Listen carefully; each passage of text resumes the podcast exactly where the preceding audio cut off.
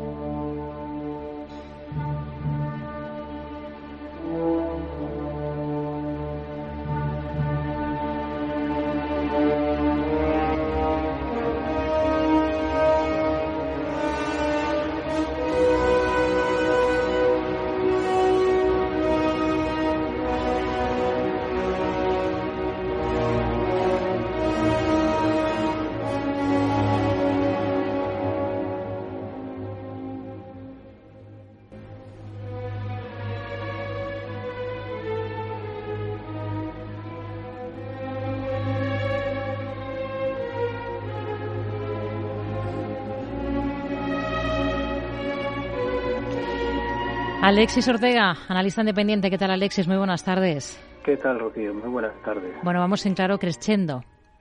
Sí, en claro creciendo. Este es uno de los típicos comienzos de todas las sinfonías de Brandner. Empieza con un trémolo de cuerdas, que un tema que va creciendo, creciendo hasta que llega al, al clímax. No funciona como si fuera una introducción, pero en el fondo no es una introducción, puesto que el material sonoro que se ponen estas introducciones forman parte luego más tarde de los tres principales temas del primer movimiento de, la sinfonía. La verdad es que es una copia casi exacta del comienzo también de la novena sinfonía de Beethoven.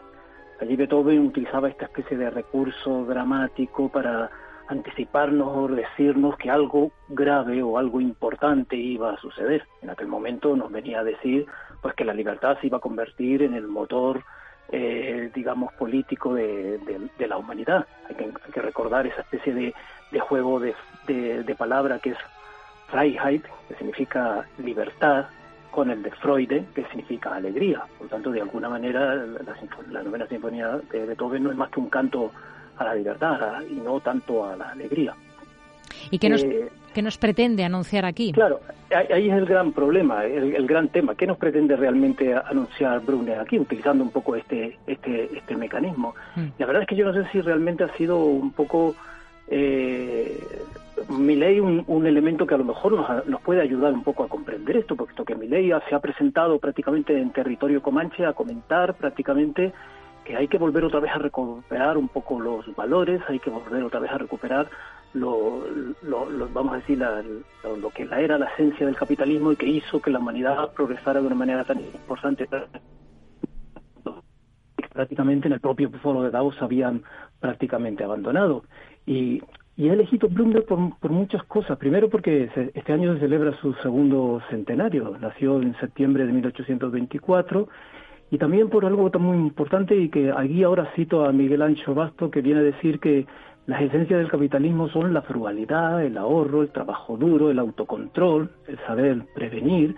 De alguna manera todo eso significa ahorro y por lo tanto creación de capital, por eso se llama capitalismo. Obviamente ese capital hay que convertirlo luego en rendimientos, no, no vale un ahorro estéril y la creación de instituciones como las bolsas, los seguros o la contabilidad la contabilidad fueron elementos fundamentales, pero también algo muy importante que es la trascendencia o la escasa propensión al tiempo. Y ahí es donde prácticamente eh, Brunner se, erige en, lo que podría ser casi un elemento fundamental del, capitalismo, puesto que ahí ahora cito a, Eugenio Trías, hablaba de que Algo que es muy consustancial a Brunner es, la redimensión del tiempo, es una especie de suspensión del tiempo en donde concentra lo infinito dentro de lo infinitesimal, es decir, el todo en una pequeña parte y de una pequeña parte prácticamente en el todo. Eso creaba una sensación de dilatación extrema de la temporalidad, unos temas sonoros de unas proporciones absolutamente inconmensurables,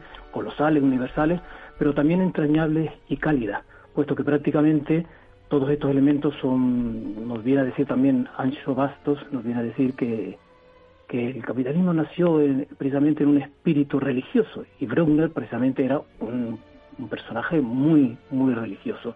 Todos estos elementos de alguna manera nos viene a, decir en, en, líneas generales eh, el tiempo. El tiempo es un tema fundamental. Y esta semana hemos tenido también una, por parte de la Reserva Federal, pues precisamente un redimensionamiento del tiempo. Prácticamente ha querido hacer lo mismo que, que Brunner, en donde un segundo lo mete en el infinito y el infinito lo mete en un segundo, en esta especie de nueva avanzadilla de que el tiempo para la próxima rebaja de tipo de interés tardará algo más de tiempo. Estamos componiendo lo inconmensurable que ellos pretenden y el mercado está pretendiendo meterlo prácticamente en un segundo. ¿Quién de ellos dos ganará? Pues prácticamente yo creo que ese podría ser la conjunción de lo que es el capitalismo, al cual la Reserva Federal no hace ningún caso en estos momentos y que prácticamente el capitalismo lo podríamos encontrar en, ahora mismo en países que prácticamente en algunos casos hasta los llamamos eh, comunistas. Y de, por el otro lado, cuando se qué tiempo está trabajando la Reserva Federal, los infinitos, los cortos, ahí está la lucha un poco con el mercado. Hmm. Bueno, en el caso del Banco Central Europeo sí que se le ha logrado, digamos, un poco arrancar a, a Lagarde al menos reconocer que están pensando en el, en el verano para, para esa primera bajada de tipos. Eh, ha sido en Davos, precisamente, donde ha estado Lagarde y donde se producía ese discurso con el que arrancábamos de Milley, con esa oda al capitalismo que rompía un poco los esquemas, ¿no?, frente a lo que se espera en Davos. Sí, en cierto modo llamó un poco la, atención y de ahí la, la, enorme importancia que ha tenido esta semana y gran difusión de, de todos sus mensajes. Pero volviendo un poco al tema de Lagar, la verdad es que le vengo a decir que Lagar hará las cosas cuando reciba una llamada del otro lado del Atlántico diciendo que haga lo que tiene que hacer, puesto que prácticamente es bien sabido que la economía europea está en una clarísima recesión y decir que van a bajar los tipos de interés pues es una verdad de perogullo. La recesión va a ser el mejor antídoto para, para la inflación y prácticamente la subida de tipos de interés se hicieron para desacelerar la actividad económica y por lo tanto de alguna manera una vez que se ha conseguido la desaceleración económica hay que bajar los tipos de interés.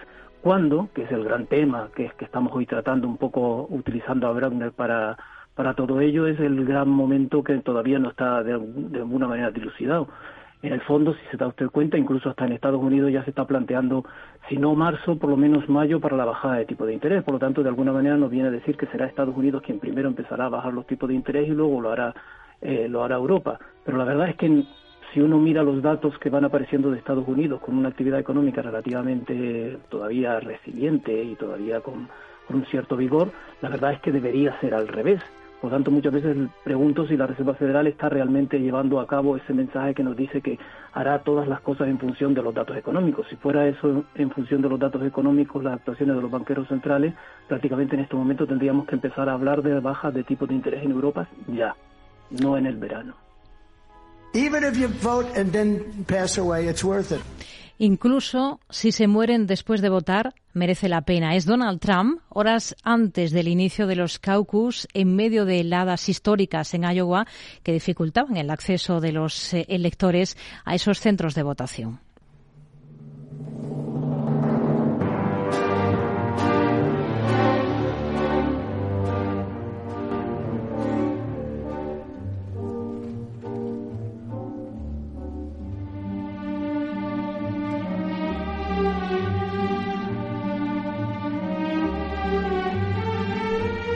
Bueno, pedía Donald Trump que nadie se quedase en casa, que fuesen a votar en esos caucus y, la verdad es que ha sido una importante victoria para su carrera, ¿no? A esa nominación republicana de cara a las próximas elecciones, unas primarias de Iowa que ha ganado con gran ventaja.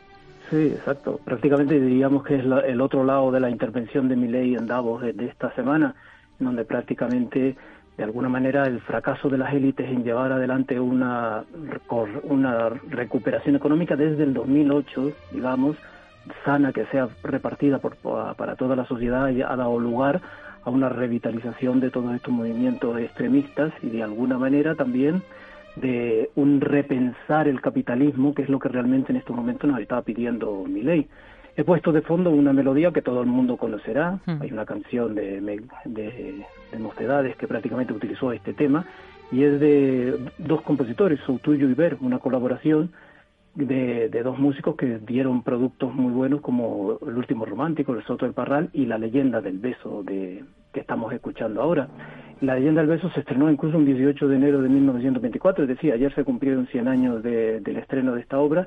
La quería resaltar por el hecho de que la leyenda del beso consiste realmente en que Mario, el protagonista de la obra, se enamora de una gitana amapola y cuando pretende besarla, una gitana le dice no la bese porque hay una maldición en este beso y es que su madre cuando la, la, besó maldijo y le salió mal esa relación con ese señor y entonces maldijo a su hija y dijo que cualquiera que le besara se moriría. La verdad es que la obra acaba con Mario besando a Amapola y cuando se, se da cuenta de que sí es verdad que va a morir, pero que va a morir de amor por ella.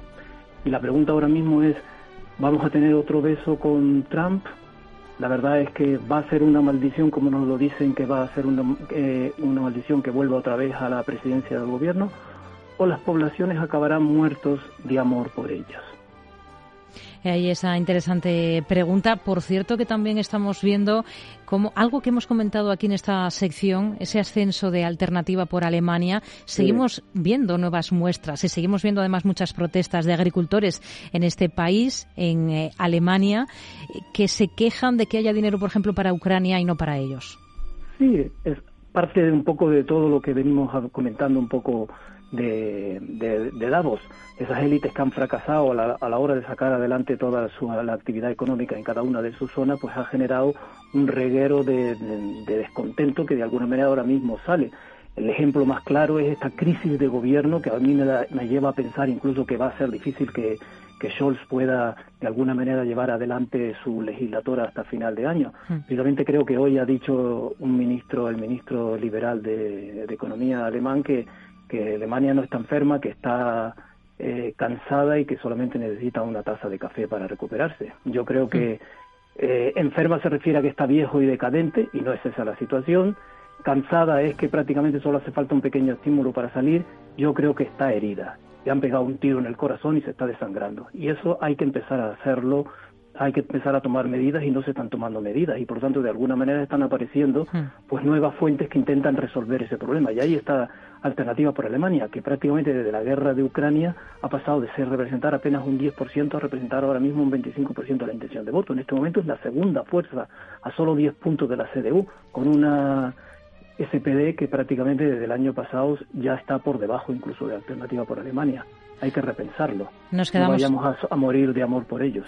Alexis Ortega, analista independiente, gracias. Buenas tardes. Hasta la próxima.